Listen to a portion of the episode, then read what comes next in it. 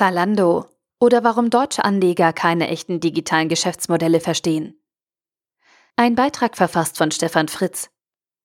Unter Akronymen wie FANG, GAFA oder FAMA sprechen wir ehrfurchts- oder unheilvoll über die zumeist amerikanischen Technologiegiganten.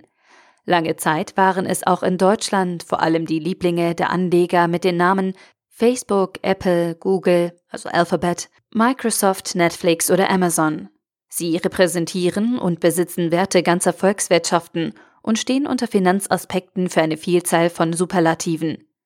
Endlich ist es uns Deutschen gelungen, einen negativen Pack anzufinden. Wir beschwören den Untergang der Anlegerlieblinge. Facebook, Amazon und Google haben jetzt mächtige Gegner.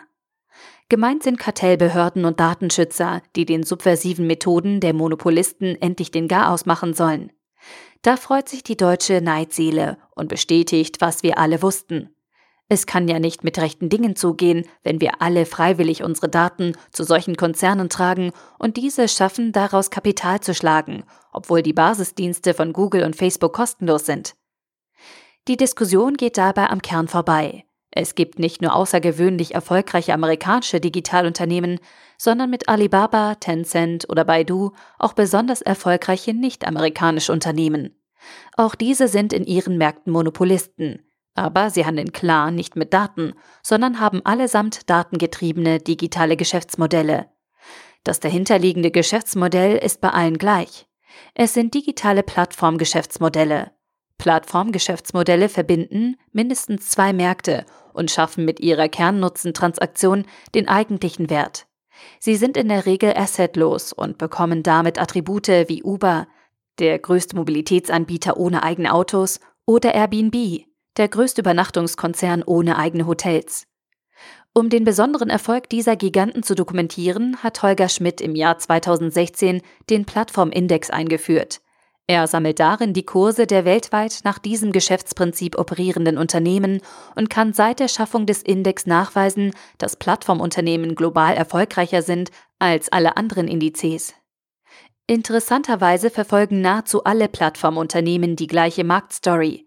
Keinerlei Dividenden, sondern klarer Fokus auf die Wertsteigerung. Perfektioniert hat dieses Prinzip Jeff Bezos von Amazon. Der gesamte Konzern ist getrimmt auf eine schwarze Null. Alles Geld wird reinvestiert. Nur dieses Prinzip kann Geschwindigkeit garantieren und ermöglichen. Jeder Cent, der nicht in Wachstum und Geschwindigkeit fließt, ist fehlallokiert. In diesem Plattformindex gibt es ein einziges deutsches Unternehmen. Zalando. Im Jahr 2016 hat Zalando vom reinen E-Commerce-Unternehmen auf ein Plattformmodell umgeschwenkt, das lokale Einzelhändler in ein integriertes Online-Offline-Kauferlebnis einbindet. Anstatt wie im Jahr 2017 244 Millionen Euro, möchte Zalando in 2018 nun 350 Millionen Euro in den Geschäftsausbau investieren.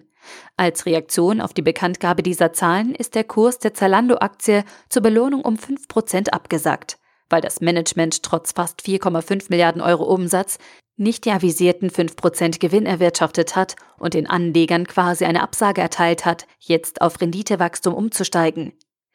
Personalausbau, ein neuer Firmencampus und eigene Verteillogistik in mehreren europäischen Ländern sind für deutsche Aktionäre einfach keine guten Nachrichten. In Deutschland belohnen wir Personalabbau aller Siemens, bei ansonsten vorherrschender Fantasielosigkeit dann schon eher mit positiven Kursen, wenn denn die Ausschüttungsrendite stimmt. Wie können wir in Deutschland von Digitalisierungsoffensiven sprechen und von der Politik alles Mögliche fordern, wenn noch nicht mal die Aktienanleger die vor der Haustür liegenden erfolgreichen digitalen Geschäftsmodelle erkennen und wertschätzen können. Der Artikel wurde gesprochen von Priya, Vorleserin bei Narando.